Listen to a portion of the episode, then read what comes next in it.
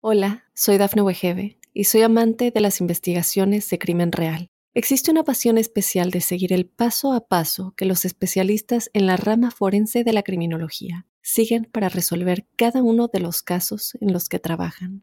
Si tú, como yo, eres una de las personas que encuentran fascinante escuchar este tipo de investigaciones, te invito a escuchar el podcast Trazos Criminales con la experta en perfilación criminal, Laura Quiñones Orquiza en tu plataforma de audio favorita. Feliz año nuevo a todos, bienvenidos al podcast de año nuevo. Si tu resolución de año nuevo es ser policía, Hoy te voy a explicar todo, cómo pasar el examen de policía, cuál es el proceso, cuánto le pagan a los policías, eh, qué tan difícil es, qué puedes esperar siendo policía, todo lo que tiene que ver con la labor de ser policía. Bienvenidos, ¿cómo estás, Ami? Bien, gracias. Hoy yo me iría incluso un poquito más atrás, decir cuál es el perfil que tú crees que es el ideal para alguien que quiere ser policía, porque a lo mejor hay gente que dice, oye, yo no sé si sería buen policía o no. empezar por ahí como que basado en tu experiencia, cuál es un buen perfil, ¿no? De una persona que va a ser un buen policía. Se me hace muy bueno. Entonces, todo eso vamos a hablar el día de hoy, así es que bienvenidos. ¿Cómo estás, Job? Hola, hola, muy buenos. ¿Qué tal? ¿Cómo estamos? Hola, Sammy. Bien, bien, Job. Y a los que están, vamos a empezar nosotros nuestro, nuestro propósito de año nuevo porque vamos a, checar ah, después, ¿eh? Va a ser que vamos a empezar este, una rutina de ponernos bien. Mamé ya somos, pero vamos a ir al, vamos a ir al gimnasio. Bien mamado, Ahora el cuerpo, ahora el cuerpo. Así es que hay en el. Voy a hacer un post en, en, mi página de Facebook para que ustedes también me cuenten eh, cuál es su propósito de año nuevo. Pero empezamos, bueno, entonces con, con esto que dice Sammy de, de, cuál es un buen perfil para saber si eres policía o no. Yo creo que eh, más de, de técnica, muchas personas dicen, ah, mira, yo fui militar, yo fui esto, o soy bueno para tirar. Eh, todo lo que es la técnica de ser policía lo puedes aprender. Entonces es mejor qué tipo de persona eres, qué aptitud tienes para ser policía. Ah, entonces vamos a hablar un poquito, entonces ahí de cuáles son las dificultades, ¿no? Primero necesitas saber ah, cómo expresarte de una forma efectiva en escrito Ah, y, en persona. es curioso que empieces por ahí porque alguien pensaría, lo primero que va a decir es, tienes que ser bien valiente, ¿no? o tienes que ser, no sé... Bien entrón, bien entrón. Ah, o con instintos de superhéroe. pero te fuiste a la comunicación. ¿Por qué es tan importante eso? Sí, mira, la comunicación, eh, si, por ejemplo, una persona, un policía, puede todos los días meterse en problemas, si quiere, o sea, en, pleitos, en golpes. Puedes agarrar y, agarrarte a golpes todos los días o no. Y eso tiene que ver con la forma de que te comunicas. Entonces, cómo controlas una escena mm. tiene que ver cómo te comunicas con las personas. Cómo vas a ganar un caso tiene que ver cómo te comunicas eh, por escrito y ante un jurado. Entonces, la forma en que te expresas, la forma en que escribes, tiene mucho que ver. La mayoría eh, de lo que no te dicen cuando vas a ser policía es de cuánto vas a tener que escribir. Y tienes que escribir, no tienes que ser un novelista, no tienes que... Un escritor. un escritor profesional, mm. pero sí tienes que saber cómo comunicarte efectivamente. Y la forma de que se escribe un reporte es muy diferente a que se va a escribir una novela, una biografía, pero tienes que poder hacerlo de una, una, buena manera. Entonces, si eres bueno para escribir, si eres bueno para hablar, si te relacionas bien con personas, si, si llegas a un cuarto eh, y hay seis o siete personas y tú puedes entrar y hablar con las personas sin tener ningún problema. Eh, es como que buen pronóstico buen de que vas a ser, buen, policía. buen policía. Sí. si llegas y te da miedo o te da nervios hablar con las personas, a lo mejor es algo que necesitas hacer porque recuerda que la mayoría de las cosas que vamos a hacer como policías va a ser interactuar con otras personas y vas a llegar a una situación donde es raro porque no conoces a nadie, vas a llegar con un grupo de desconocidos por una llamada de una queja, a lo mejor llamó el vecino a quejarse y tú vas a llegar a interrumpir la cena de Navidad porque tiene la música alta y cómo te relacionas a esa persona tiene mucho que ver. Entonces la comunicación, como yo creo en todos los aspectos de la vida, pero si eres bueno en comunicarte vas a ser un buen policía. Nunca hubiera imaginado que ibas a empezar por ahí. sí, yo tampoco, yo pensé así como que no, tienes que tener un chorro de agallas y escrúpulos y no tienes medio temor a la sangre y que te gusta andar tirando armas y... Ahora, si alguien es tímido, pero tienes sueño de ser policía, puede desarrollar, ¿verdad? Sí, claro que sí, claro que sí. Entonces, estamos hablando de las cosas que si ya tienes esto, va a ser mm. mucho más ah, fácil ser policía. Eh, pero no quiere decir que, si no las tienes no se puede desarrollar, pero mm, si ya naciste con esto, Estoy hablando como que lo que debe tener, pero bueno, lo pueden tener ya o lo pueden desarrollar. Sí, sí lo puedes hacer. Siento que de las cosas que vas a poder desarrollar es mucho más fácil aprender defensa personal, es mucho más fácil aprender a disparar, es mucho más fácil aprender estas cosas. Es más difícil si toda tu vida le has navegado para comunicarte con otras personas, tienes que tener cuidado. Lo otro es de que eh, hay una diferencia en ser valiente y ser problemático. Si te prendes al instante, si eres así de que no, te pueden ver feo sin que te pongas... Tienes mecha corta, como dices. Si tienes mecha corta, probablemente no es bueno que seas policía. Ah, porque la gente eh, va a tener derecho a decirte un montón de cosas que no son ilegales tal vez, ah, o que te pueden prender y tú no puedes pasar más allá. Entonces, si, si tienes, eh, si eres fácil al irritarte, eh, probablemente ser policía no va a ser algo para que ti. Tienes que tener inteligencia emocional. Inteligencia, emocional. Me, supongo que antes de, ingresar a la academia se dice. Sí, es una academia de policías, algo así. Ok, antes de entrar a la academia me supongo que debes de pasar ciertos perfiles psicológicos para poder ver si estás, eh, si eres apto, ¿no? Sí, ahorita vamos a hablar de todo eso de la aplicación, lo que se requiere para eso. Va, va, va. Esa es la duda que... Es como la parte así de qué es lo que ¿Qué tienes tu que perfil ideal. ¿Qué, te gustaría? como mm, si puedes, ah, más bien como si las características de, tu perfil podrían ser adecuadas para ser policía. Exacto. Lo otro que tienes que, tener eh, probablemente es en tu mente eh, la, capacidad de quitar la vida a otra persona. y, y, tienes que, que pensarlo y ser honesto contigo mismo de que si ahora yo no estoy hablando de que quieras ir a matar gente, pero que si es necesario, vas a hacerlo la capacidad. lo que es necesario. Porque hay gente que muy respetablemente puede decir, no, yo, yo no me atrevería. Sí. Y está bien, no tiene ningún problema, pero no pero no, amor, no es el perfil. No, pero pues puedes poner en, una situación, puedes poner en riesgo vidas de otras personas por no detener esa persona, ¿no? Por no ponerte en esa capacidad, es lo que, o lo que te refieres, ¿no? sí, sí. Entonces, nada más necesitas tener la, capacidad de hacerlo y tener ya decidido que si es necesario, eh, lo vas a hacer. Entonces, bueno, es algo que tienes que tener en cuenta. Lo otro que, eh, pienso que es importante ah, es eh, tener un espíritu de servicio. Si te gusta servir a los demás. Hay personas que se meten a ser policías que se meten por las razones equivocadas. O sea que... Eh, ¿Cuáles son algunas razones equivocadas que has visto a veces? Mira, yo creo que, si lo que te nace es, es el controlar a la gente, el tener el poder. Sabes que siempre, cuando eres policía, yo la forma que lo veo es de que ves todas las restricciones que tienes a tu autoridad. La gente, hay gente que lo ve y dice, ah, tienes tanto poder. Y yo luego todo lo contrario, dice, tengo tantas restricciones que tengo que seguir. Sí, responsabilidad. Entonces, yo creo que si te estás metiendo a ser policía porque ah, tienes mm, Quieres respeto, quieres ganar respeto, quieres ganar y, y, es una conversación que tienes que tener tú contigo mismo, ¿no? Porque, y la razón que te lo digo es porque a lo mejor sí puedes entrar, a lo mejor puedes ser policía, te vas a meter en problemas tarde o temprano y nos va a hacer quedar mal, ver mal a todos los demás policías. Entonces, chequéate tú primero, eh, porque no vale la pena que después te vayas a meter en problemas. Entonces, romantizando un poquito, sería casi como ese espíritu del superhéroe, ¿no? Que dice, yo quiero ayudar a los demás. Y yo sí, obviamente tienes un ego, tienes, tienes ganas de hacer algo, pero tienes ganas de ayudar a los demás. Es muy importante esa parte del servicio. Sí, yo creo que, que este, está bien que, quieras, eh, que te interesen todas las demás cosas, ¿no? No quiero decir que, oye, sí, a lo mejor quiero estar en una persecución, quiero corretear a los maleantes, quiero... Parte de, sí, es parte. O sea, yo creo que una de las razones que yo me metí a ser policía fue eso, ¿no? En la acción, ¿no? Eh, como hombre sientes eh, la, necesidad y bueno, no digo que no me expreso las mujeres también que se quieren meter policía, digo yo en lo personal, ¿no? Como hombre sentir así que, que, puedes hacer eh, el bien y que puedes proteger a los demás, ¿no? Que, ves a alguien que está haciendo daño, tú eres la, persona que se va a poner en medio, ¿no? si eres la persona de que puedes controlar situaciones, controlarte a ti emocionalmente, pero controlar situaciones. muchas veces se imagina uno que el controlar una escena que está en descontrol es llegar y gritar y eso, es, eso es erróneo.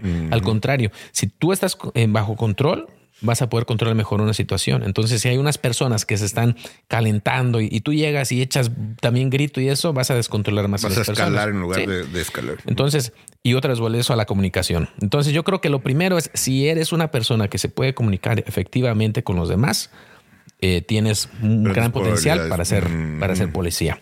entonces, más o menos son las cosas que veo. Ahora, esto también de la valentía, sí. Sí, es importante de que no le saques a los problemas, de que si ves algo, eh, uno, uno ve, ve los videos cuando hay un tiroteo, cuando hay una masacre, y es bien feo cuando un policía huye de ahí, ¿no? Aunque todo el resto están corriendo ahí, a nadie ves, oye, está corriendo, qué cobarde, ¿no? Pero si ves un policía correr para el otro lado, dices, ay, no manches. O sea, entonces, si tienes que tener la mente de que vas a arriesgar tu vida y que tu vida puede, puedes entregarle perder tu vida y estás, mm, estás eh, conscientemente, sabes, yo creo que eh, hablando con un montón de policías, cuando eres policía, eh, el perder la vida en servicio, no que quieras que te maten, porque tú quieres, pero es como el último honor que puedes hacer a tu profesión. o el más grande honor que puedes hacer a tu profesión, decir, sabes qué, no, no me voy a dejar que me maten, pero tal vez si es necesario, voy a perder mi vida salvando vidas de otras personas. Y tener eso en tu mente de que tú vas a correr así el peligro, que es algo, no es un instinto normal. La mayoría de las personas van a huir del peligro. Y tú tienes que tener en mente si sabes que no, no, en vez de, en vez de correrle, yo voy así al peligro. Y si llego a perder la vida, lo estoy haciendo por un buen motivo, lo estoy haciendo por, por los demás uh, y estoy entregando mi vida por el beneficio de la comunidad. Y si tienes ese sentimiento, yo creo que también es importante. Es bien importante ese punto que acabas de mencionar. Fíjate que a, mí me tocó una vez estar presente tú sabes que cuando van a, veces a subir de rango, están buscando a quién subir de rango en un departamento de policía, invitan a miembros de la comunidad para hacer varias pruebas y ver quién es el mejor candidato, ¿no? Entonces me tocó ver, era todo, era una prueba casi, o sea, todo el día. Sí. Y, era, había, sabes, había bomberos, había policías, había eh, personas civiles, había de todo. Y una de las cosas que valoraban mucho para que subiera de rango este policía es de que le gustara el conflicto, a cierta forma que no le tuviera miedo, porque como iba a estar a cargo de más personal, eh, hay personas que por su personal dicen, no, yo evito como que la confrontación. Y en el caso de cuando tienes más responsabilidades, el hecho de que pues, no le saques y te guste, obviamente te guste de manera sana, ¿no? En el sentido de solucionar, eso era un, punto a su favor. Sí, sabes que el, valor, a veces uno piensa el valor de, de, esto en una batalla física y eso, y dice, ah, no, yo no le tengo miedo a eso pero a veces toma más valor. Eh, porque mira, cuando, cuando subes de rango, pues todos los ya los conoces, ¿no? Son o eran tus cuates, ¿no? Este, entonces, y al mismo tiempo te relacionas con ellos, ¿no? ¿Y qué pasa cuando ellos la riegan y tienes que llamar la atención? Y tienes que meter y tener una conversación o eh, normalmente todos estamos echando cotorreo y a veces hablando de cosas inapropiadas, ¿no? en, comillas, ¿no? inapropiadas en la forma de que probablemente no es la mejor forma de estar hablando de cualquier cosa en el trabajo. Y ahora a ti te toca no meterte en lo que normalmente dices, ay, pues no es tan grave, no están, están, tan divirtiéndose, ¿no? Y a ti te toca ser el gruñón que dice, estamos yendo por otro lado. Sí, eso toma valor, eso toma valor porque, porque tú, yo creo que naturalmente la mayoría de las personas quieren relacionarse bien con los demás y quieren que te, que te admiren, te quieran, te respeten, ¿no? Y, y es difícil hacerlo. En mi experiencia, yo creo que ya cuando lo haces, las personas te respetan también eso, ¿no? Pero hacerlo en el momento es, es difícil. Cuando pones disciplina y llamas la atención, obviamente a la persona que le está llamando la atención la mayoría del tiempo no, no, le va a gustar. Pero si eres eh, eh, este, equitativo, o sea, todo mundo lo tratas de la misma manera, de que ya saben, si la riego, el sargento me va a llamar a la oficina. y lo otro es la forma en que lo hagas. Yo pienso que en muchas eh, ocasiones también se pierde eso de que tienes que gritar a la gente y tratar. No. En mi experiencia, las personas, porque como supervisor lo que quieres es que cambien el comportamiento que estás tratando que cambie, ¿no? Entonces, cuando llegas, lo sientas y le dices, mira, este es el problema, eso es lo que quiero que hagas y este es el por qué es el problema, ¿no? La gente entiende. Dicen, ¿sabes qué? Sí, la regué. Ah, y, hay, personas, me ha tocado eh, oficiales que son yo pienso que inseguros, entonces en cuanto les llaman la atención se lo toman súper personal, se, lo, se, cierran y uno de sumos tienes que ser firme, ¿no? Mira, este es el problema, aquí está ya sea la política que, eh, del departamento que violaste o aquí está, a veces no quebrantar una regla, pero la forma que hicieron algo no es segura. Y entonces yo les digo, mira, porque me importas y no quiero que te van a matar, la siguiente vez que vas a arrestar a una persona, porque noté que los agarraste de esa manera o te estabas parando aquí, los oficiales nuevos lo agarran muy bien porque están mm. aprendiendo, pero los que ya tienen más experiencia...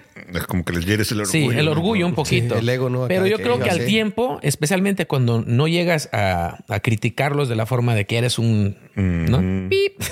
Ah, sino que, oye, porque me importas, ¿no? Eres miembro de mi equipo, eres una parte importante de mi equipo y porque te quiero y te admiro, necesito que arregles esto porque te vas, a terminar lastimado. O no quiero que te metas en, en, una situación donde con el tiempo te vas a meter en problemas más graves por esas cositas pequeñas. Ahí volvemos a lo importante de, tener buena comunicación. Buena comunicación. Saber cómo comunicar. Exactamente. Pues ahorita que volvamos, vamos a hablar de todo lo, que es una aplicación de policía, los requisitos para ser policía y cómo empezar. Así es que volvemos en un segundo. Hola, soy Dafne Wegebe y soy amante de las investigaciones de crimen real. Existe una pasión especial de seguir el paso a paso que los especialistas en la rama forense de la criminología siguen para resolver cada uno de los casos en los que trabajan. Si tú, como yo, eres una de las personas que encuentran fascinante escuchar este tipo de investigaciones, te invito a escuchar el podcast Trazos Criminales con la experta en perfilación criminal, Laura Quiñones Orquiza, en tu plataforma de audio favorita. Bueno, ya estamos de vuelta. Oye, no sé si sea percepción o, real, pero yo creo que has inspirado a muchos latinos, por ejemplo, por lo menos localmente, mm, desde que ven toda la labor que haces, eh, me da la impresión como que ha habido más. Acá rato veo más en Facebook gente de, oh, un nuevo, eh, un nuevo egresado de la Academia de Policía y es latino, y es latino, y es latino, y eso me da gusto. Eh, sí, yo no sé si sea por mí, pero sí, sí he visto más un incremento en eso y, y sí me han llegado muchas personas. Por eso mismo creo que ha estado importante este esta charla, porque muchos me dicen, oye, es que necesito para ser policía, yo también quiero ser policía, ¿no? Mm. Puedo ser policía. A personas a veces fuera de Estados Unidos que quieren ser policía acá. En otro lado. Y sí. Es cierto, de otros países también he visto que te siguen, que de Venezuela, que de México. Sí, mm. vino un chavo de, de, Chicago a mi departamento de policía porque quería ver cómo era, a ver si aplicaba para ser este policía aquí, ¿no? Órale, de, una ciudad grande a un, pueblo pequeño. Entonces, yo creo que es un honor y por eso eh, les quiero explicar esto que, que tiene Deberían que dar hacer. comisión por cada nuevo. Ándale. Oye, en la policía pasa como en el ejército, así de que están buscando a quién reclutar o es distinto? ¿Cómo, ¿Cuáles son las diferencias? Sí, eh, y depende, depende del departamento de policía. Entre más presupuesto hay, van a tener a veces equipos completos dedicados a, esto. Eh, muchos departamentos de policía en ciudades grandes, en California o en, New York, y eso tienen eh, un equipo reclutadores, que se dedica solamente, solamente a eso. Pero vamos con los requisitos, a ver. Sí. Bueno, primero, ¿cuánto, ¿cuánto le pagan a un policía? Ajá, ganará bien nomás. Yo lo que he visto aquí localmente, los departamentos, se ve que es un buen, un buen salario. Sí, mira, eh, depende mucho donde vivas, depende mucho tu experiencia y depende mucho el rango y todo eso. El promedio de un salario de policía es 70 mil dólares al año, 70 mil 600 más o menos. Eh, y esto es unos números más, más prontos. En, en año año y medio, dos años pasados, incrementó el salario casi el 10% por esto de la inflación, ¿no? Entonces ha estado subiendo.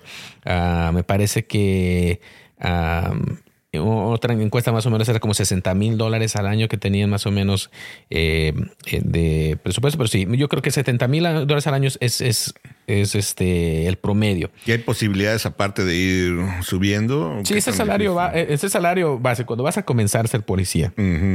Ahora, a California cuesta mucho vivir, mm, la mayoría de los departamentos pagan más, pero también depende en qué parte del estado vivas. Entonces tiene que ver en el área donde cuestan normalmente más las casas y el, costo de vida, también el salario va a ser más alto, pero te va a alcanzar lo mismo, ¿no? Entonces, el rango es de entre 40 mil dólares, hay lugares que pagan 40 mil dólares al año, hasta 100, poquito más de 100 mil dólares al año. Eh, pero, o sea, si estás viviendo en Los Ángeles eh, o, o, en Santa Mónica o eso, Parece que pagan más, pero también tienes que pagarle a, porque normalmente tienen una unión, ¿cómo se llama? Un sindicato. sindicato. Tienes que pagarle. ¿O tienen sindicato? Sí, muchos departamentos de policía, especialmente grandes, no todos tienen sindicato. Hay, hay cosas buenas y hay cosas malas con. con Como todos los sindicatos, Porque hay veces que quieres despedir a un policía que no debería ser policía y es casi imposible. No, hombre, imposible. Sí, sí. Entonces. O sea, por un lado, como que evitan abusos, pero por otro lado, también regular, Sí, regular cosas que no deben. Ah, pues no, no permiten que hagas ¿Quién cierto sabe? dinamismo, Sí, flexibilidad. estuve, estuve en un, curso de supervisores ah, y estaba hablando con, con, eh, unos oficiales de la agencia que nos estuvieron recibiendo y decían ese problema que está padre y todo, el tener el sindicato, normalmente la paga es mejor y esto, pero dice, hay oficiales que no deberían de ser policías y no podemos sacarlos. Y, y por el contrato, el, el sindicato tiene que luchar por cada oficial, ¿no? Entonces, y el problema, te digo, es de que hay oficiales que notas que dices, esta es una bomba de tiempo. No ha tronado, pero tarde o temprano va a tronar. Entonces no debería ser policía, pero ¿cómo lo sacas hasta que truena, no? Y ese es el riesgo de- del sindicato para, Claro. para el público, ¿no? Y para los otros oficiales, porque también cada vez que un oficial comete una tontería, Afecta a todo. todo Ahora sí que a nivel ¿no? nacional. sí, sí, sí, entre más grande sea. Entonces, Entonces, a un veces... buen punto primero ver el salario que, que van a ganar y que investiguen el área donde les gustaría trabajar, ¿no? Sí. Para ver qué están pagando ahí. Eso Sí, es- cada departamento de policía va a pagar diferente. Si estás en el área, va a ser un poco competitivo, pero no va a ser igual. Entonces, si trabajas para el sheriff o trabajas para el condado, va a ser diferente que si trabajas para la ciudad y de ciudad a ciudad, de pueblo a pueblo. Entonces, ¿Sheriff es mejor pagado generalmente o no? No tiene que no ver. tiene nada que ver. O sea, unos sí, otros Depende no. de los presupuestos Depende de cada de los lugar. presupuestos, sí. Ah, ok. Ah, entonces, primero, esa más o menos va a ser la paga. Eh, lo que te recomiendo es de que si estás interesado de ser policía en, en una comunidad local, ve y haz un paseo con ellos. El 99% de los departamentos de policía van a tener un programa que se llama Ride Along. Puedes llamar una, una aplicación. Yo una vez lo hice con. sí. Y Yo ahora, también, yo también me fui a eh, pasear. eh, tienes que tomar en cuenta que necesitas hablar inglés. Mm, Cuando habla de la comunicación, sí. eh, porque Ah, personas ya dicen, lo puedo "Oh, se, hacer. se- se Sí, necesita, necesitas comunicarte y bien. Ah, no, o sea, hay personas que tienen un acento. No importa que tengas acento, pero, Pero que, sepas hablarlo y que sepas comprenderlo, ¿no? Y que sepas escribirlo. Si no sabes escribir en inglés, si no sabes hablar, en- probablemente no te vayan a contratar. Entonces van a, van a necesitar eso. Entonces, Y ayuda si aparte eres bilingüe, te da más sí, posibilidades. sí, la y en la puertas. mayoría de departamentos de policía, si eres bilingüe, te pagan extra. Wow. Te suban a veces entre uno a tres dólares mm, por hora más Oye. ah, el salario. Otra ventaja de esta carrera, yo creo que es que siempre están buscando, ¿verdad? Siempre. No hay como que un departamento que me ha tocado que no, Sí. casi siempre está abierta la. Sí, especialmente ahorita, ah, que no se encuentran Mm, empleados va por ningún lado. Hay, hay muchos puestos abiertos, entonces tienes eso. Ok. Ah, bueno, entonces busca el departamento de policía que quieras y ve y paseate con ellos. Y ve y haz unos dos o tres paseos. Diles que estás interesado en aplicar y ve y paseate. Porque cada departamento de policía es diferente. Cada cultura en un departamento de policía es diferente. También que vean distintos departamentos de su área, a ver Sí. cuál se identifican Sí. más, ¿no? Sí, porque tienes que ver que tus valores eh, vayan con eso. Pareciera que todos fuéramos lo mismo y no. No, son como pequeñas empresas. Sí, cada- pequeñas empresas cada uno. Entonces llegas y a veces es- dices, ay, no, aquí son un Muy poco muy pesados. muy sí. O sea, es, la realidad del asunto sí es que muchos departamentos de policía son muy tóxicos, tienen mucho drama, tienen mucho pleito interno, tienen. Entonces, cuando Muy- vas y, y te paseas y con el oficial que te paseas, lo único que haces es quejarse todo el día. Bueno, a lo mejor, a lo mejor nada más es el oficial. Ven, vuelve y paseate con otro, ¿no? Pero sí es lo mismo de todos y es un, un problema de cultura en ese departamento de policía y te recomiendo que no, no vayas a aplicar ahí. Y que pregunten a varios, así que investigar su Sí, investigación. sí, hagan tu pues. investigación, sí, porque ahí vas a pasar mucho tiempo, ¿no? Si estás trabajando ahí, entonces quieres estar en un departamento Seas feliz. donde sí, donde digas ahí. Ahora, ¿tienes que tener ya el el high school terminado o qué es lo que Ah, necesitas? sí, mira, la mayoría, por mínimo, eh, vas a necesitar un high school diploma. Eh, hay departamentos de policía que te van a pedir un poquito más am, y dependiendo del estado donde estés. Eh, por ejemplo, en Texas te van a pedir que tengas, eh, para aplicantes que tienen 19 años y medio a 20 años, por lo menos eh, 60 horas de credit hours de, en- en- de colegio, ¿no? Ah, y, y si entre 21 y 44 te van a poner por lo menos eh, 45 eh, horas de, educación avanzada. Y hay otros que te van a pedir a veces un, eh, dos años de, estudio, un, un, este, associates. Entonces, cada, diferente agencia va a tener diferentes requisitos, eh, pero en general por lo mínimo te van a pedir un high school diploma. Ahora, si no tienes el high school diploma, te pueden pedir, eh, un GED. Mm. Y también ah, a veces si fuiste, uh, sirviste en las Fuerzas Armadas, te pueden cambiar eh, la educación de esto por la experiencia que tuviste en las Fuerzas Armadas. Y normalmente se dan puntos de preferencia a veces a los militares, aunque tengo que ser claro el ser en Estados Unidos, el ser policía y militar son dos trabajos completamente diferentes. Hay cuestiones similares en tácticas, en armas, ¿no?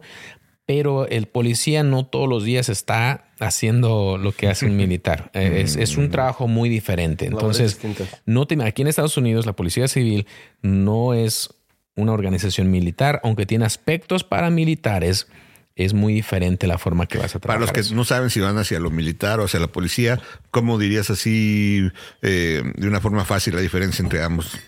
Mira, cada, cada, de hecho, las Fuerzas Armadas también tienen policía. Eh, el ser policía es estar lidiando con a veces conflictos entre personas, quejas, estás haciendo cumplir la ley el ser militar estás eh, siguiendo, depende que hay mm, una infinidad de puestos, ¿no? Mm. Porque puedes hacer muchas cosas, pero si no eres policía militar, no vas a estar en la capacidad de estar lidiando con personas del día con día, resolviendo conflictos, haciendo cumplir la ley. No es, no es el trabajo de un militar. Ah, entonces. Podría ser como que el policía es más una por decirlo así, una máquina de solucionar conflictos, mientras que un militar a veces es más bien como una máquina de guerra, sí, tal cual, ¿verdad? Sí.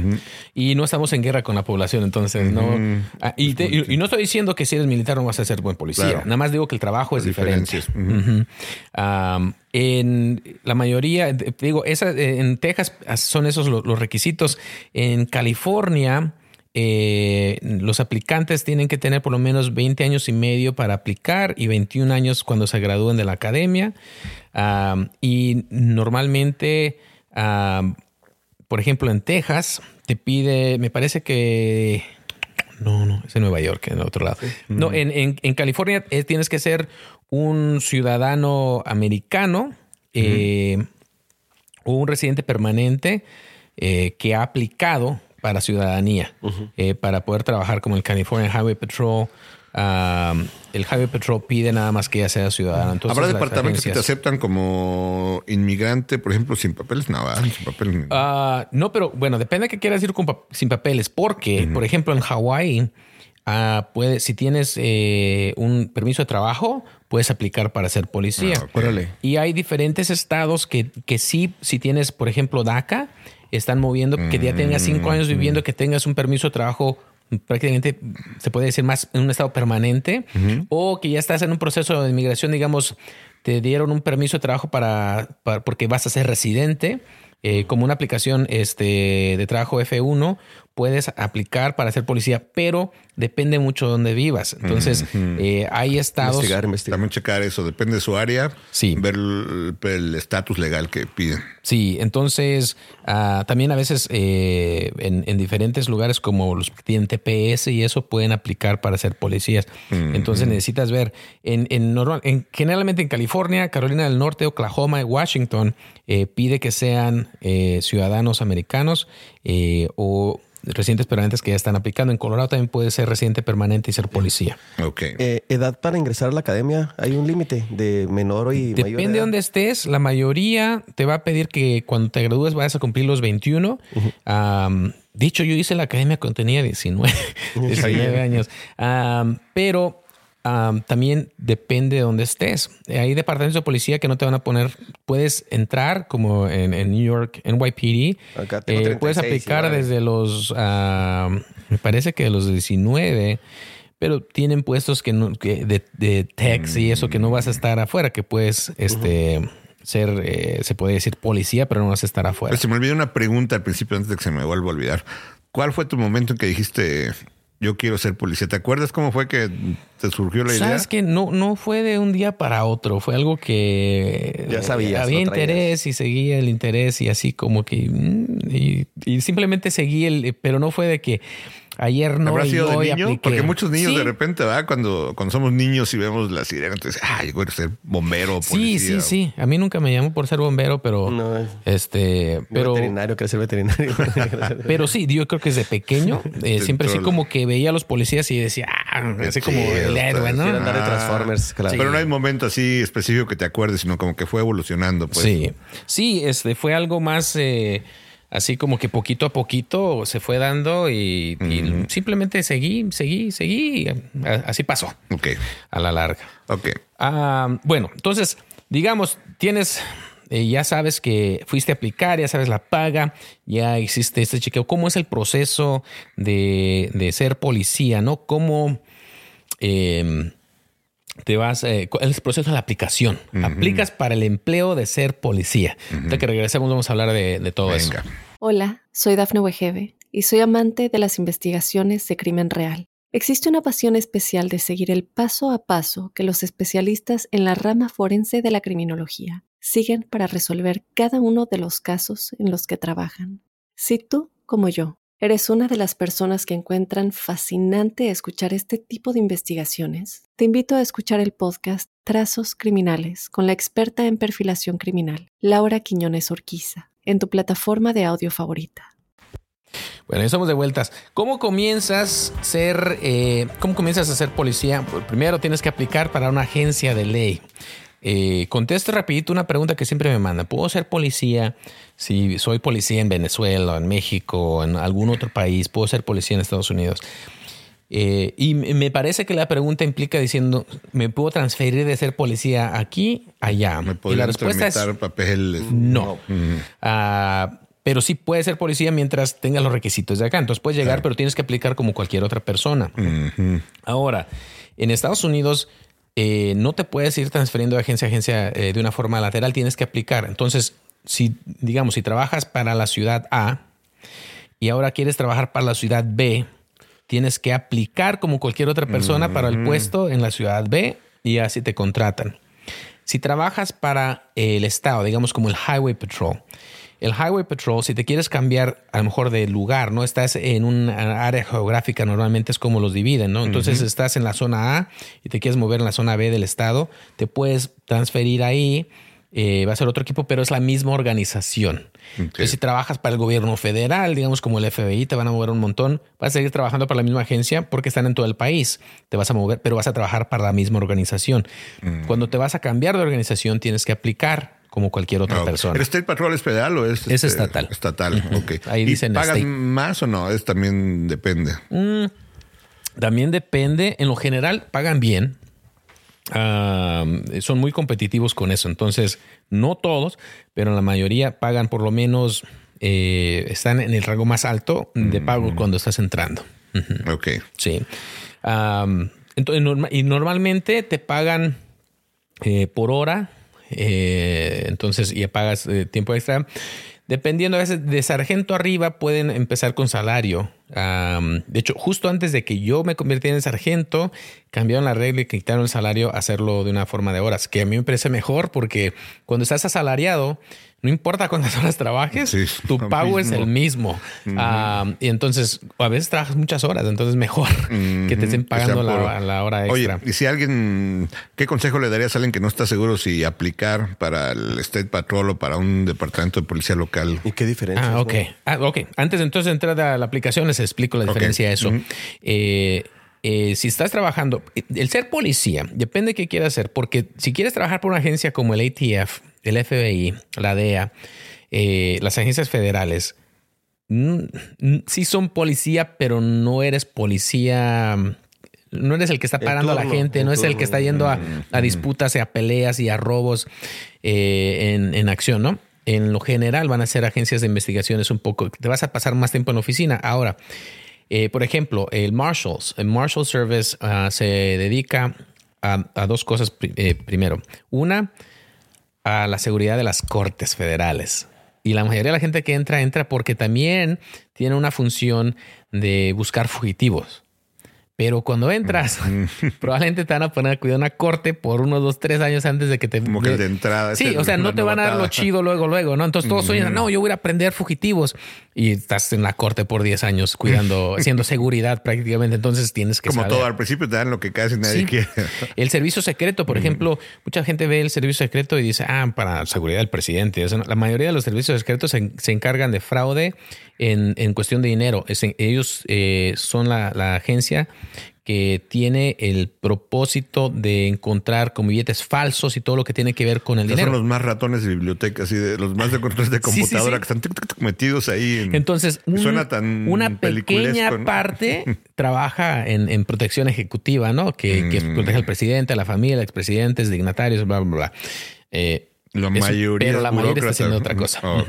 El FBI tiene una, una, un grupo élite de eh, hostage rescue, ¿cómo se llama? De, rescate, de, ah, rehenes. Rehenes. Es de los mejores del mundo. O sea, a nivel de Navy SEALs. Y estos vatos lo único que hacen todo el día es eh, tienen un chingo de feria y lo que hacen todo el día es practicar esto. Y son, son unas las mejores fuerzas. Pero este equipo es un equipo pequeño. La mayoría está trabajando crímenes eh, que le llaman de collar blanco, ¿no? Crímenes de fraudes financieros, estos de que te están llamando de no sé dónde queriéndote bajar feria. Eh, entonces, eh, la mayoría van a estar trabajando en, en casos de fraude. hay unos que están en unos equipos bien padres. También están los que roban bancos. El, el, FBI normalmente cuando ya roban varios bancos y eso se encarga de esos casos pero en su mayoría lo que ves en la tele no va a ser. Si te conviertes en un agente del FBI, mm. probablemente vas a estar siguiendo sospechosos que han eh, antiterroristas. Eh, no es que no esté padre, no es lo, no es lo mío. Yo cuando eh, pensé ser policía, dije voy a ser policía unos años y después me voy a ir a, trabajar para la FBI. Y después de que aprendí lo que hacían, dije mm, la chance de que me toque la chamba chingona. Que tú quieres, que mm. Súper mínima. Luego te están moviendo a cada rato. Entonces. O porque no lo escoges tú, ellos escogen quién. O sea, sí, tú aplicas y ahí vas probablemente viendo a ver para lo que es bueno, ¿no? Pero de somos al principio, por de todos te, van a asignar y luego te van a decir dónde te vas a ir a vivir. A veces te van a dar dos, tres opciones de dónde, pero eh, eh, vas a tener y que. Y eso es otro principio básico, ¿no? Depende de lo que quieras trabajar. Platica con una persona que ya trabaja en eso, cómo es su día. Sí, cómo es su día, sí. Mm. Ah, entonces, estas agencias yo no las consideraría como lo que hablamos de un policía, ¿no? Un policía, estamos hablando de patrulleros, eh, más o más que nada, es a lo que me refiero con esto. Entonces, y hablando de policía, hablando cómo trabajas en el estado, el State Patrol normalmente es State Patrol o Highway Patrol o State Police, que es eh, la policía estatal. En unos estados, si hacen una función de policía, especialmente en las jurisdicciones que no hay mucho policía local, funcionan como apoyo de investigar crímenes. Tienen la autoridad para investigar crímenes y, hacer cumplir la ley del estado, pero en la mayoría de las ocasiones lo que se encargan es de patrullar los caminos. Los highways. los highways. Como federal de caminos, se puede decir. Como sí, sí, sí. Estatal de caminos es lo que es. Ah. Y entonces es lo que se dedican. Y también en lo general también eh, hacen eh, protección ejecutiva, ah, como el gobernador y ese tipo de cosas. En la mayoría de los mm, estados, la policía estatal se encarga de eso. Ah, y aparte de eso es eh, de, los, de los highways. Entonces vas a, vas a tener que hacer muchos accidentes, vas a estar parando muchos carros y hay personas que a eso les gusta. Si te gusta, el tráfico, el ser un highway patrol va a ser... La carretera y te sí, sí, va, a ser padre si te gusta ese tipo de cosas.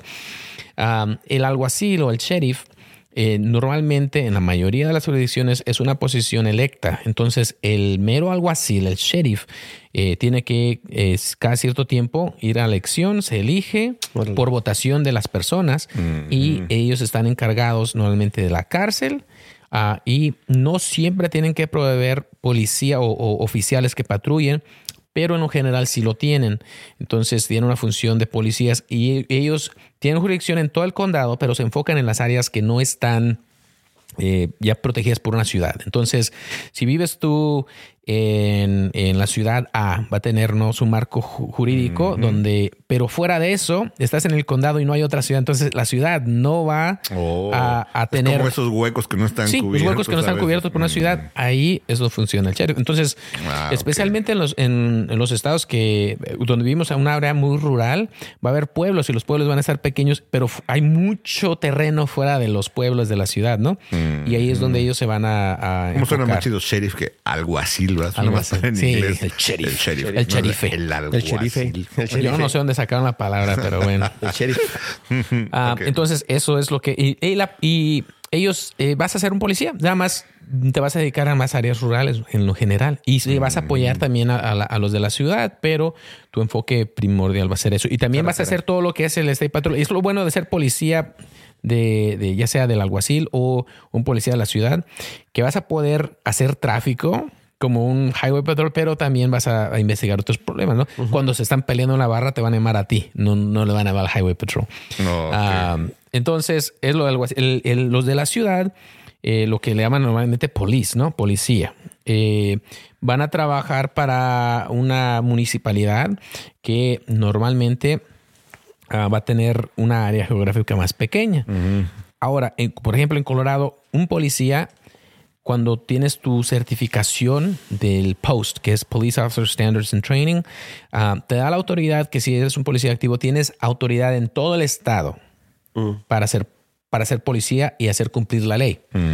Ahora, si te contratan en la ciudad A, puedes parar un poli- digamos, este, puedes parar a alguien fuera de la ciudad. No, si no estás en tu horario y tú... No, no estoy- estás en uniforme, pero digamos aquí, por ejemplo, la cárcel está a media hora de, de rifle, ¿no? Entonces el policía cuando lleva a alguien a la cárcel tiene que a llevarlo a Glenwood y digamos, vienes de regreso, estás fuera de tu jurisdicción, pero estás trabajando, ¿puedes parar a alguien?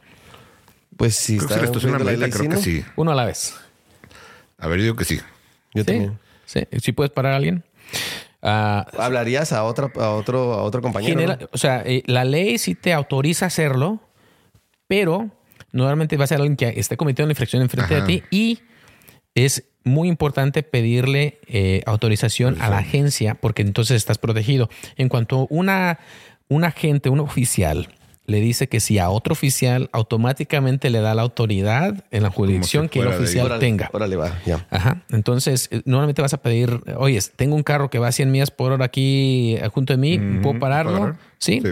O quieren pararlo ustedes, o lo paro y ustedes vienen a dar la multa, como sea, pero es bueno comunicarse. Casi yo con creo que los nunca te van a decir que no, ¿ah? ¿Por qué te dirían ¿Sabes? que no? La mayoría no te van a decir que no, al menos, te digo, luego se va uno a lo personal, a lo tóxico, ¿no? Mm. No falta el sí. oficial. Esa es mi jurisdicción. ¿Qué haces aquí? eh, sí, o no falta que siempre esté ese oficial que siempre quiere parar a todo el mundo fuera de su rancho, ¿no? Y así como que todo el mundo así que, mm, Ya. sabes que déjalos en paz, no, esa es mi chamba. Entonces, si eres uno de que de vez en cuando no va a haber problemas, si cada vez que sales Es estás queriendo que, parar gente, te van a decir, mm, bájale, ¿no?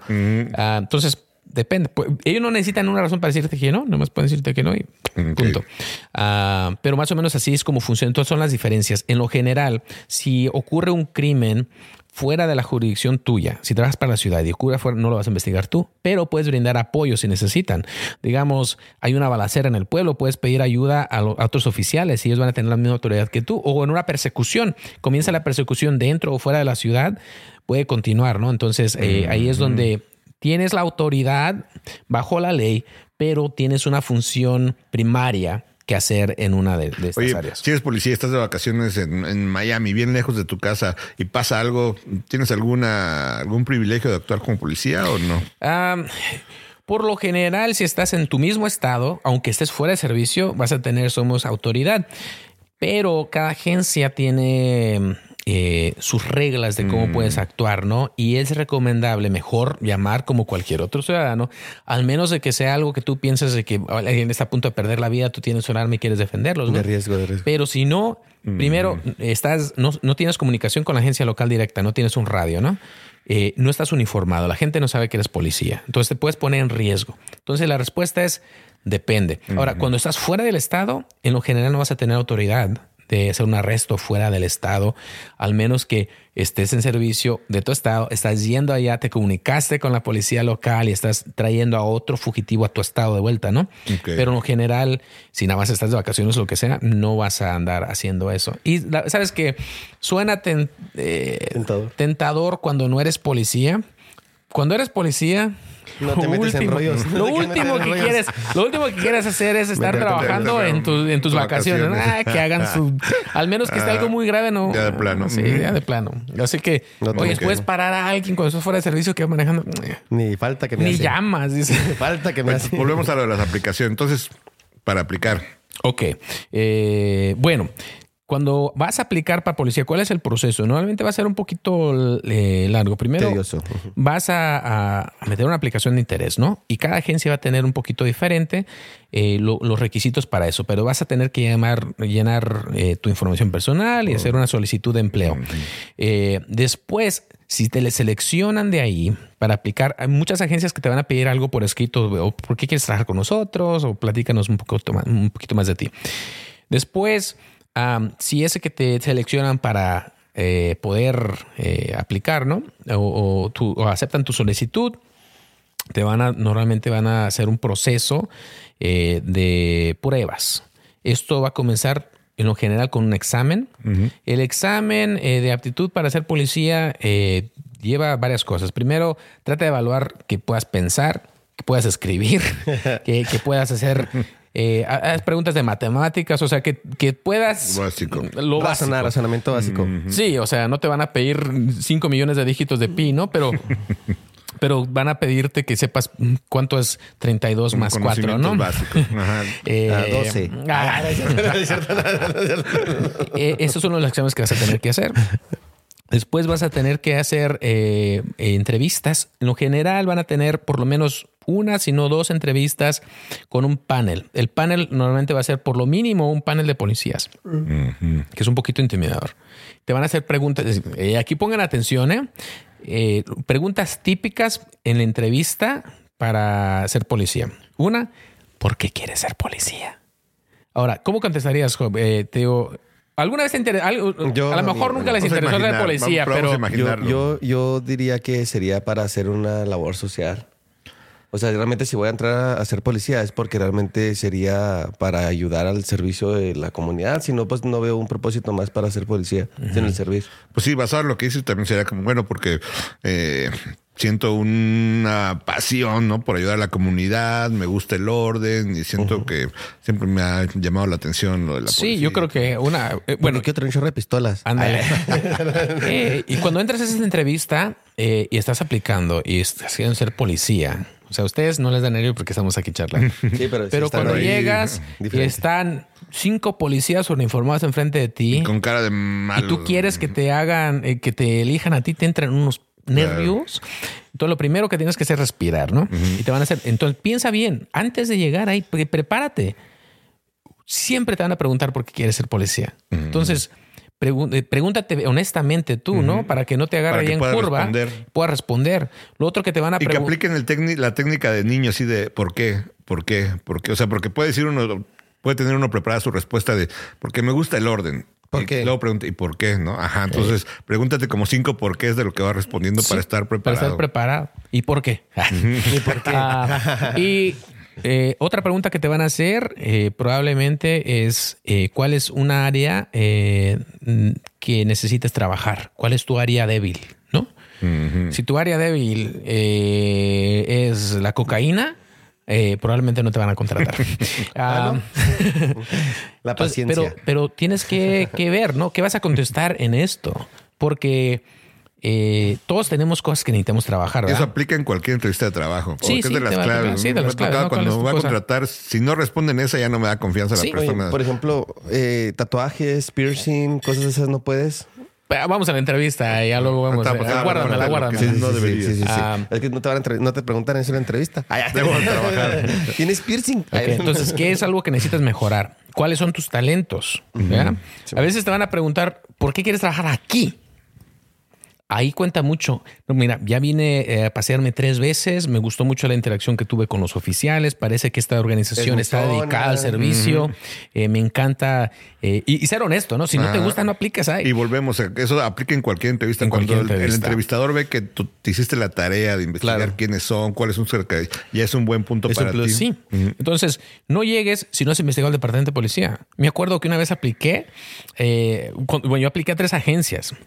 De hecho, las tres me aceptaban, pero recuerdo que cuando salí, uno de los comandantes de, la agencia de policía estuvo en, eh, enseñando en mi academia y fue el único que me salvó. Pero yo fui a aplicar y en la pregunta me preguntaron, ¿cómo se llama el jefe de policía? Sí. Don Manganito. Y me acuerdo que, lo había visto y dije, oh, fue. le dije, ah. Y le dije el nombre del ex jefe. Dijo, no, ya tenemos uno nuevo. Se me yo así como, ah. Después sí me aceptaron porque el que estuve entrevistando ya me conocía de la academia, le gustaba mi forma de hacer y eso, pero me dijo, oye, güey, mm. si no hubieras, si no te hubiera conocido, te hubiéramos eh, eliminado, ¿no? o sea, lo más básico, yo sé que sí, pues no más. Entonces, le estoy diciendo esto y seguimos con las preguntas de entrevista cuando regresemos a este corte comercial. Hola, soy Dafne Wegebe y soy amante de las investigaciones de crimen real. Existe una pasión especial de seguir el paso a paso que los especialistas en la rama forense de la criminología siguen para resolver cada uno de los casos en los que trabajan. Si tú, como yo, ¿Eres una de las personas que encuentran fascinante escuchar este tipo de investigaciones? Te invito a escuchar el podcast Trazos Criminales con la experta en perfilación criminal, Laura Quiñones Orquiza, en tu plataforma de audio favorita. Ok, seguimos con las preguntas del proceso de aplicar para ser policía. Ok, y, obviamente, como dices tú, esto va a ser en general cuando vas a aplicar por un trabajo.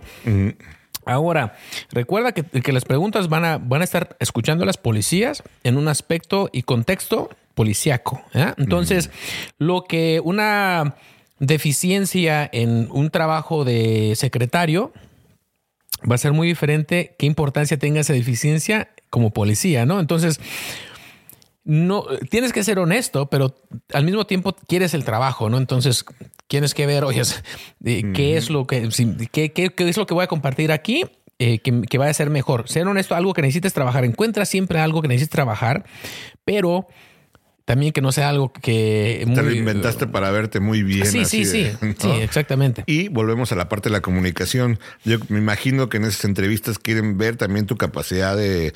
no, no quieren ver que seas matón, valiente, aguerrido. No si quieren ver cosas que digas de ese aspecto, te van a descalificar. Exacto. y, y lo otro es, obviamente, eh, eh, están esperando a que esa entrevista va a ser un poco de estrés para ti. Entonces, ¿cómo manejas el estrés para comunicarte? ¿no? Entonces, te van a querer poner así. Sí, te, van a, te van a juzgar por cómo te estás expresando bajo estrés, ¿no? Y si te, si te cierras, si te cae. Entonces, has salido de las preguntas, tu comportamiento en general. Ahora, vístete ¿Viste? Eh, yo, yo no sé qué ha pasado en, en los últimos como dos años. ¿Sabes que Yo dejé de sentarme en las entrevistas. Dejé de sentarme en las entrevistas porque dije, ay, es importante que Hay guaraches este, acá, ¿no? En chanclas acá. Sí, hay gente que llega, neta, llega así como en su playera, así como que van a dominguear y, no sé si es la nueva generación, pero pareciera que es obvio, pero siento que no es tan obvio como yo creo que es obvio. Entonces, formalidad, ¿no? Sí. Es que se dio mucho esta nueva corriente de, de, ser startups con la tecnología, pues de que llegaban chavillos y ya no llevaban traje, entonces llegaban con su pues, lo más informal, porque lo que importaba ahí era su talento informático pero no debe ser así en todos lados. Sí, y eso es donde tienes que leer el, lugar, ¿no? Vas a ser los policías en general, la organización, eh, son muy chapeadas a la antigua cuando es en aspecto de esto. Entonces, quiere una persona que se presente bien. Si vas de corbata, ya es un plus. Ya es un plus. Y si no tienes traje, o sea, si no tienes para comprar un traje y tienes aunque sea una camisa, pues plánchala. Lo que tengas, pero que se vea presentable. que se vea que, te, estás dando la importancia que te esmeraste, ¿no? También. Báñate cámbiate, rasúrate, peínate, neta. O sea, ¿por qué me Pareciera, no quisiera entrar. pareciera que no, pero eso es importante para la entrevista que vas a ir a pues, hacer. claro, claro. Sí, sí. Hay gente que llega a entrevistas que dices, ay, no, huele. Se va al cuarto y tiene que prender el ventilador porque no vas a contratarlas. Los Ahora, antes de la entrevista, yo había hablado de irte a pasear, ¿verdad? Con los oficiales. Sí. Eso es una entrevista. Ah, Nosotros, de, hecho, si, si dices tú que estás pensando aplicar, vamos a darle una forma al oficial para que te haga un rating, que te diga cómo estuviste, si bien, si no, si bla, bla, bla, y haga notas de tu interacción. Servicial, Entonces, atento, me voy a regresar un poquito, pero eso tiene que ver con la entrevista. Que Cuando vayas a pasearte. Que no están con un cuate. Sí, no estés con un cuate.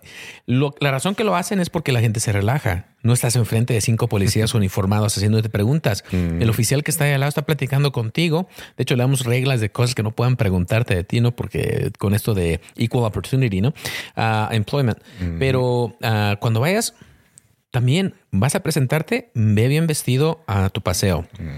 Haz preguntas, no nomás estés ahí pendejeando o, hablando de cosas que, que, no. tienen que ver. En verdad, pregúntale, oye, ¿cómo es trabajar aquí? ¿Cómo son los equipos? ¿Cuáles son sus horarios? ¿Qué te gusta trabajar? pregúntale las preguntas que tú, tú estás también entrevistando a la agencia, porque también te están tratando de contratar a ti, tu, tu, tu, talento vale. Entonces, toma el tiempo para informarte. Y si esa agencia al último es la que te gusta, esa misma entrevista que le hiciste al oficial te va a ayudar cuando vayas a entrevistar. Porque cuando te hagan preguntas, tú ya sabes más. No, ¿por qué quieres trabajar aquí? No, sabes que me gusta mucho que ustedes tienen eh, cuatro días de, eh, de 10 horas al día, porque me parece que el tener tres días del fin de semana vas a impresionarlos porque van a decir, ah, este güey sabe a lo que se está metiendo. Muchas veces uno en las entrevistas de policía eh, sales y él, dice, este candidato no tiene idea mínima de lo que va, de lo que es ser policía. Así como que, entonces tú no quieres que salgan con esa impresión porque no te van a seleccionar. Necesitas tú, cuando vayas a hacer esos paseos y toma apuntes. Toma apuntes de lo que te gustó, de lo que no te gustó. A lo mejor llega alguna pregunta de que, oye, ¿qué fue lo que no te gustó de nuestro departamento de policía, no? Claro. Ah, la verdad, X, no. La verdad no me gusta el, X razón por X razón, pero bueno, entiendo que no va a ser un lugar perfecto, ¿no? Si es que te preguntan, ¿tienes algo preparado? Luego te van a hacer a veces preguntas eh, de situaciones de, y esto es típico para cualquier entrevista. Cuéntanos de algún lugar donde, o alguna vez que has tenido conflicto en el trabajo y cómo lo resolviste. Cuando eres nuevo, cuando eres joven más bien, a veces es difícil relacionarte con esto, ¿no? Porque dices, oye, es mi primera chamba, ¿no? Eh, entonces no, no has tenido tiempo en un trabajo donde tengas experiencias así. Y dices, ¿sabes qué? No he tenido eh, una experiencia así en el trabajo, pero... Te voy a contar una. Pero te voy a contar, te voy a contar ya sea una experiencia que tuve fuera del trabajo donde resolví algún conflicto. O en la familia. O no lo he tenido, pero me imagino que esta forma yo lo haría.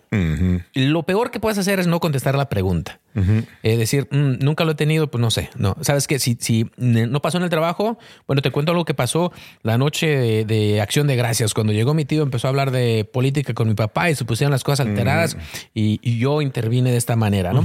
O sabes que nunca he tenido esto, pero así es como yo me visualizo hacerlo. Claro, y recuerden, a cualquier lugar le gusta contratar personas que les guste resolver conflictos, ¿no? que lo saquen, que les guste. más, que todo pienso que si, si, vas a, si vas a tomar la decisión de poder decidir que vas a ser policía, debes de como todo, ¿no? Empaparte de, o sea, de, conocer, vivirlo, transpirarlo, sentirte, sentirte, escuchar el podcast, sentirte, sentirte parte de cómo sería ser policía realmente y no decir, ah, va a ser policía, sino que realmente ponerte desde antes de ser policía tu camisa y decir, ok, de esto se trata la labor. Pienso que es algo importante que se debe hacer. Y luego a veces te van a poner también, este, ¿qué harías en, ciertos casos? Por ejemplo, una pregunta típica en, el en, en una entrevista de policía es eh, tú eres el oficial, no le gusta que. Tú eres el oficial fulano de Matute. tal. Matute. Eres el oficial fulano de tal. Paranguito, dijo y, de maranguito. Y estás con, con el oficial sultanito. Sutano de tal. El sultanito. Este, el sultanito. ok. Eh, el oficial Bernal eh, está en entrenamiento y su entrenador es el oficial Figueroa. cuando respondes una llamada de servicio a en, una gasolinera. Llegas, resuelven la llamada y notas que tu entrenador agarra un dulce y una soda de la gasolinera y entra y dice, hey, saluda a la que está ahí y se lo lleva sin pagar. ¿Qué harías en esa situación? No, pues oiga, Oficial, se no me trajo, pagar. no, me trajo, no, me trajo mi chesquito. pues bueno, primero la primera forma de resolver es ver si realmente se le olvidó o lo hizo Adrián le oye, ok, te la cambio. Eh, porque va a ser más de esta forma. El oficial agarra, agarra un, un, candy bar y se lo echa a su bolsa y se sale sin pagar. No, pues lo tienes que denunciar, ¿no? Tienes que. No, ¿cómo contestarías? no me preguntes. ¿Qué, qué oh, contestarías la pregunta? Pues lo denunciaría. lo, tomaría como si fuera un civil cualquiera, porque tenemos que ser ciegos con la aplicación de la ley. Eh, pero ¿qué harías? O sea, ¿qué, oh. harías? Dime, qué harías. Lo mismo, no sé qué se hace en ese caso con un civil si vas y lo detienes o pues voy y lo detengo. Le digo, oye, te robaste ese, te chingaste ese dulce, ¿no? Mm, yo hablaría ¿Cómo con mi- contestarías la pregunta tú? Yo hablaría con mi oficial y le dijera, oye oficial, el, pues el dulce que agarró, lo Se agarró le por pegó dulce se la le pegó el dulce a chamarra. la chamarra o es su propina o qué onda. Aquí ¿no? está la Es pregunta que aquí porque... la primera pregunta que tengo es no sé qué se hace en esos casos Ah, con o- un civil. Eje- No muy hace, buen ejemplo. lo Entonces, mismo, ¿no? No si, en- entras tú a la entrevista y ya empiezas así como que, pues no sé qué haría. Ya la cagaste. Oye, pero si todavía no he estudiado, por ejemplo, la academia de policía y no sé lo que Es que esto no, civil. esto no es una pregunta. Es moral, es Sí, moral. es moral. Oh, Es- no, es- es un pero tienes moral. que decir, pues haría lo mismo. eh, lo que quieres es ver qué harías tú en práctica, ¿no? Entonces no, no ponerte en una, pues haría lo correcto o haría lo que se debería de hacer. Esa no es una buena respuesta. Una respuesta buena a esta situación es, primero le diría al oficial, oye, vi que te llevaste esto, necesitas regresarlo. Y reportaría lo que vi al supervisor de en turno inmediatamente o lo más pronto posible. Ok. ¿Ok? Ya, Ya de que no- si le ya arresto, que si le doy multa, que si le doy... es- eh, no tiene que ver esta pregunta con eh, lo técnico de... No, pues le daría... la- si te la sabes, qué chido, ¿no? no la, infra- la infracción 10, 4, 10 eh, por robarse menos de 100 dólares eh, en ese momento y le daría una citación. Y a no corte. haberme traído uno a mí. Ay, ay. La respuesta es que no voy a encubrir, ¿no? O la otra pregunta que te pueden hacer es, eh, eh, el oficial Bernal este, está, sido, estu- está eh, con su supervisor, ¿no? El sargento Cornejo. Y durante una parada de tráfico confiscaron drogas y 10 mil dólares en efectivo. Cuando están eh, quitando las cosas del vehículo, ves que el sargento Cornejo agarró 100 dólares y se los echó a la bolsa. Eh, y guardaron todo lo demás. ¿Qué haces? Pues ya me soplaste hace rato, le diría, sargento Cornejo, Sí. vi que usted tomó un billete y lo, lo reportaría. Lo con- reportarías. Ujú. Esa es la respuesta. Oh, Entonces, ok. ah, ahí, ahí está. Es buen tip, fíjate, porque muchos ahí yo creo que en tronábamos, lo ponían tache, ¿verdad? Porque Sí, la neta sí. Sí. Entonces tú tienes que, algo que, que, que tienes que ver es en la moral eh, de- que esté muy, muy, eh, casi en blanco y negro. Eh, esa no es una situación de que, mm, Le voy a así hacer un como paro. que No, no, no. miré No. que el sargento iba a dos millas sobre el y me límite. hice ¿no? la hoja así de los ojos Sí, sí, sí. hinchados, no ¿cómo se no quieres ignorar La vista gorda de los ojos. problemas de ese tipo. Eh, otras preguntas que te van a hacer, ¿sabes? Una, en una entrevista una vez, y no me gusta para mí esta pregunta, pero se las voy a compartir por si les pasa y así ya saben. Eh, una pregunta que dice, si tienes am, una bolita mágica enfrente de ti, música mágica, por favor. Pero súbele volumen primero. Y le subimos el volumen. Y- Y es este, no es. Grillo. Solo me dice solito, solo solito. Esta es. Ajá, Esta está. es. Volve- volve- Volvemos a empezar. Tienes la balita mágica. Ya. Primera, chao. Otra vez. No, en ese momento. vale. Tienes una bolita mágica. Eso. No, se me duerme que es chao. Am, Otra vez, va. tienes una bolita mágica y puedes ver el futuro, ¿ok? Y ves que si te contratamos, ah, cinco años después de que te contratamos, vas manejando de urgencia a una llamada de violencia doméstica y se te atraviesa una niña y la atropellas y le quitas la vida. Sabiendo que en cinco años vas a quitar la vida a una niña mientras eh, vas transcurriendo una llamada de emergencia, todavía tomarías el trabajo. Sí. Sí. ¿Sí lo tomarías? Está bien feo, pero sí, la ¿Por qué? sí. Pues porque siempre va a haber Fue un riesgos. accidente, ¿no? Siempre va a haber Eh, riesgos en la lo- policía. bajando con un accidente y. Ay, está muy difícil Está filosóficamente. difícil. ¿verdad? Sí, sí, Está, está muy difícil. No, ajá. Pues es que ya es algo que ya sabes que va a pasar, ¿no? O sea, es como que podría pasar. Pues Porque es diferente, yo le digo ¿no? que sí, pensando en que a lo mejor la cantidad. No, es que la cantidad, cantidad de que bien puedes hiciste, ayudar ¿qué tanta en cantidad cinco de bien años? puede ser mayor que, una, que la vida de una niña? Es difícil. Yo creo que, que o- ya viéndolo desde del otro lado de las perspectivas, la pregunta, por eso no me gusta la pregunta. Ah, y no me gusta, y yo también contesté. y- y la aplicaron en. Yo contesté, esa me la hicieron en una entrevista de Oh, trabajo en otro lado. Eh, y yo contesté lo mismo. No, sí, eso nos tomaría el trabajo. Pero no Eh, te quedaste pensando. Y de- yo cuando, cuando primero lo dije, le dije, no, sí tomaría el trabajo porque pues, es que quiero el trabajo. Y, ¿Y por qué voy a hacer más bien? pero al no? leer, el, al leer el cuarto, El contexto todo. esa no fue la respuesta indicada. Dije, "Chin, la regué". Ahora, viéndolo al otro lado, pienso que la respuesta correcta es No. no tomaría el trabajo. si, si sé que eso va a pasar, porque aunque amo y quiero hacer esto, si supiera que con usted a lo mejor voy a aplicar otro lado, a lo mejor allá no me pasa, ¿no? Pero ah, si supiera que voy a hacer eso, vale más el bienestar de las otras personas. Eso. Pues, pienso. Claro. Pero no me gusta la pregunta. Pero prepárate a ver qué contestarías tú, porque te puede salir una pregunta de este tipo. Está difícil. A, ver qué, qué, pasa de ahí. Entonces. Con mi niña también hay una, hay una pregunta que siempre pone que a la fecha, no sé, que cuando vas en un tren y de repente están hacia donde vas, hay este cinco personas que vas a llevarte. Pero si cambias de carril, hay dos niños en el otro carril. ¿Qué haces? ¿Sigues hacia las cinco que te ibas a echar o te vas hacia la parte de los niños y dices, dos o cinco? Y dices, ajá, dos o cinco. Y no hace que yo sí me voy con los cinco que ya vivieron un rato. Ajá, puede ser una, ¿no? Ahora sí, si te los mezclan, por ejemplo, si son niños y dos, adultos. Dos niños y cinco niños. Dirías, me aviento, me, me aviento del tren y no es mi culpa. no es cierto. Pero sí, son preguntas. Son capciosas. Filosóficas importantes que hay que pensar, ajá. Eh, pero que en la realidad no vas a tener tiempo de hacerlo. ¿Tú qué harías, Carlos? ¿Te irías a los de cinco personas o a los dos Vuelve a hacer la pregunta. Me hago así, por ejemplo, si son, vamos a decir, cinco niños en un carril, dos niños en el otro. Tú vas en el carril donde son los cinco entonces le cambiarías el de dos. Si tengo el tiempo para reaccionar, pues si voy a matar cinco niños o dos niños, Ajá. Pues sí, mataría dos. Y lo que algunos alegan es de que no debes cambiar como que esa...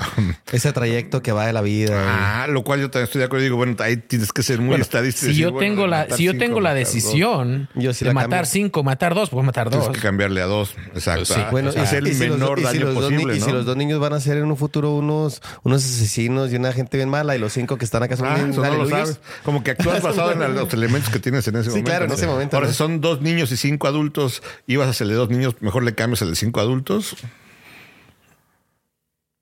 No, probablemente de todos me quedo con los dos. ¿Con los dos niños? Sí. Sí, pues de dos a cinco, ¿eh? Yo, yo pienso que una pero vida. Son como tú, son más. Sí, pero. Pero, vivir dos niños, pero sí, pero ese adulto es Samuel Bernal, que tiene una familia, tiene una esposa y también tiene. O sea, si voy a quitar tres, cinco vidas y voy a quitar dos vidas, las vidas son vidas.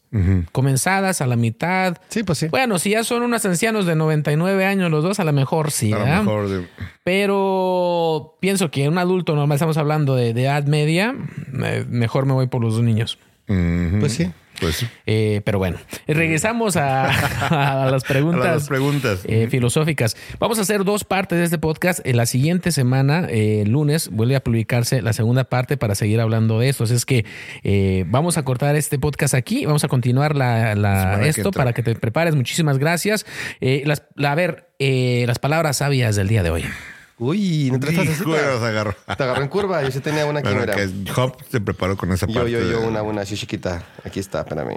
Chiquita. Chiquis, triquis, triquis. Pero rinconera. Sí. Mm, esta no es. Perdón, se me movió. A ver, aquí. Eh, la mayor victoria es aquella que no requiere batalla. Este es de mm. el arte de la guerra. Ah, qué bonito. Mira. Sí, Sun to Sun. Sí, el mayor, la mayor victoria es aquella que no requiere batalla. Es cuando se gana sin estar peleando, ¿no? Es como cuando dicen también, hay, otra frase, eh, no te pelees con los judas porque ellos se ahorcan solos, ¿no? Es también como decir mm. que pues a veces no tienes que, estar peleándote para poder estar bien y ganar.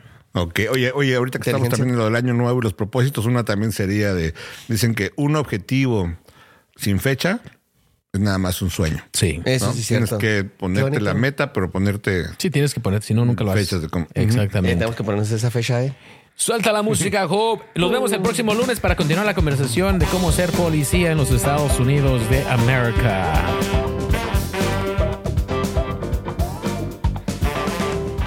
Hola, soy Dafne Wegebe y soy amante de las investigaciones de crimen real. Existe una pasión especial de seguir el paso a paso que los especialistas en la rama forense de la criminología siguen para resolver cada uno de los casos en los que trabajan. Si tú, como yo, eres una de las personas que encuentran fascinante escuchar este tipo de investigaciones, te invito a escuchar el podcast Trazos Criminales con la experta en perfilación criminal, Laura Quiñones Orquiza, en tu plataforma de audio favorita.